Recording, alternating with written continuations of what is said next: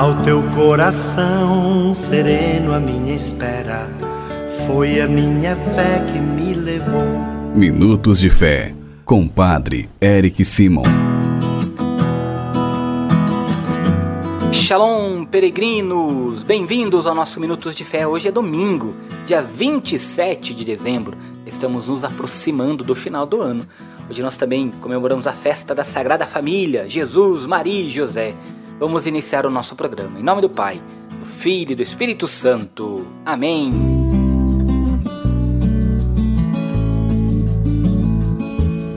Irmãos e irmãs peregrinos, Jesus precisou de um berço, do aconchego de uma casa.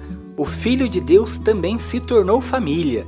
E nesta festa da Sagrada Família, de Jesus, Maria e José, nós somos convidados a rendermos graças por este lugar que acolhe e transforma vidas e, ao mesmo tempo, é desafiado a dar um bom testemunho comunitário e transmitir a fé para as novas gerações, que é a família, que deve ser a base de todos nós. E nesta família nós também precisamos encontrar e sentir o perdão. Depois eu vou falar sobre o perdão, mas agora nós vamos escutar o Evangelho. O Evangelho que nós vamos escutar hoje é o Evangelho de São Lucas, capítulo 2, versículos de 22 a 40. Acompanhe comigo. Santo Evangelho. Senhor esteja convosco, Ele está no meio de nós. Proclamação do Evangelho de Jesus Cristo segundo Lucas. Glória a vós, Senhor.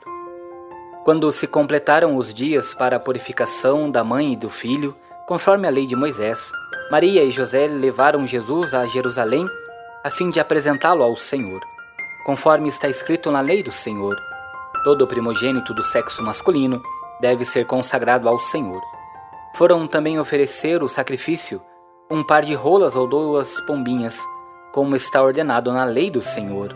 Em Jerusalém havia um homem chamado Simeão, o qual era justo e piedoso, e esperava a consolação do povo de Israel. O Espírito Santo estava com ele. Ele havia anunciado que não morreria antes de ver o Messias, que vem do Senhor. Movido pelo Espírito, Simeão veio ao templo. Quando os pais trouxeram o menino Jesus para cumprir o que a lei ordenava, Simeão tomou o menino nos braços e bendisse a Deus. Agora, Senhor, conforme a tua promessa, podes deixar teu servo partir em paz, porque meus olhos viram a tua salvação, que preparastes diante de todos os povos, luz para iluminar as nações e glória do teu povo Israel. O pai e a mãe de Jesus estavam admirados com o que diziam a respeito dele. Simeão os abençoou e disse a Maria, a mãe de Jesus: Este menino vai ser causa tanto de queda como de reerguimento para muitos em Israel. Ele será um sinal de contradição. Assim serão revelados os pensamentos de muitos corações. Quanto a ti, uma espada te transpassará a alma. Havia também uma profetisa chamada Ana, filha de Fanuel, da tribo de Azer. Era de idade muito avançada, quando jovem tinha sido casada e vivera sete anos com o marido. Depois ficara viúva e agora estava com 84 anos. Não saía do templo, dia e noite servindo a Deus com jejuns e orações. Ana chegou neste momento e pôs-se a louvar a Deus e a falar do menino a todos os que esperavam a libertação de Jerusalém. Depois de cumprirem tudo conforme a lei do Senhor, voltaram a Galiléia, para Nazaré, sua cidade. O menino crescia e tornava-se forte, cheio de sabedoria, e a graça de Deus estava com ele. Palavra da salvação. Glória a vós, Senhor. O menino Jesus é apresentado no Templo de Jerusalém, onde os pais oferecem um sacrifício para o resgate. É a oferta dos pobres. Então surge um ancião, o velho Simeão, pleno, cheio do Espírito Santo e toma o menino em seus braços e com seu cântico bendiz a Deus. É a alegria e a satisfação de quem esperou, confiou e viu as promessas se realizarem antes da sua morte. O justo, peregrino, irmão e irmã vivem pela fé. É por isso, e por isso, pode descansar em paz. Entre as pessoas simples e piedosas que se aproximaram para ver o menino, também estava a profetisa Ana, como nós bem escutamos no Evangelho ela profetiza sobre o futuro de Jesus.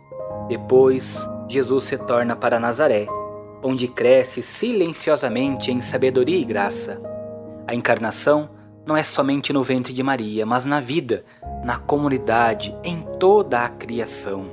Irmãos, irmãs, peregrinos, importante nós compreendermos que este crescer do menino Jesus em idade de sabedoria se fazia no seio da sua família. E como é importante para as nossas famílias caminhar juntos e ter a mesma meta diante dos olhos. Sabemos que temos um percurso comum a realizar, uma estrada onde encontramos muitas dificuldades às vezes, mas também temos muitos momentos de alegria e consolação. Nesta peregrinação da nossa vida, nós partilhamos momentos bons, tristes, felizes, mas também momentos de oração. O que pode haver de mais belo para um pai e para uma mãe do que abençoar os seus filhos no início de cada dia e na conclusão deste mesmo dia? Fazer-se na sua fronte o sinal da cruz comum no dia do batismo. Não é esta, porventura, a oração mais simples que os pais fazem pelos seus filhos? Deus te abençoe. Um excelente dia, vá com Deus, que Nossa Senhora te proteja. Abençoá-los é isto, é confiar a cada um deles ao Senhor. José fez isso, Maria fez isso.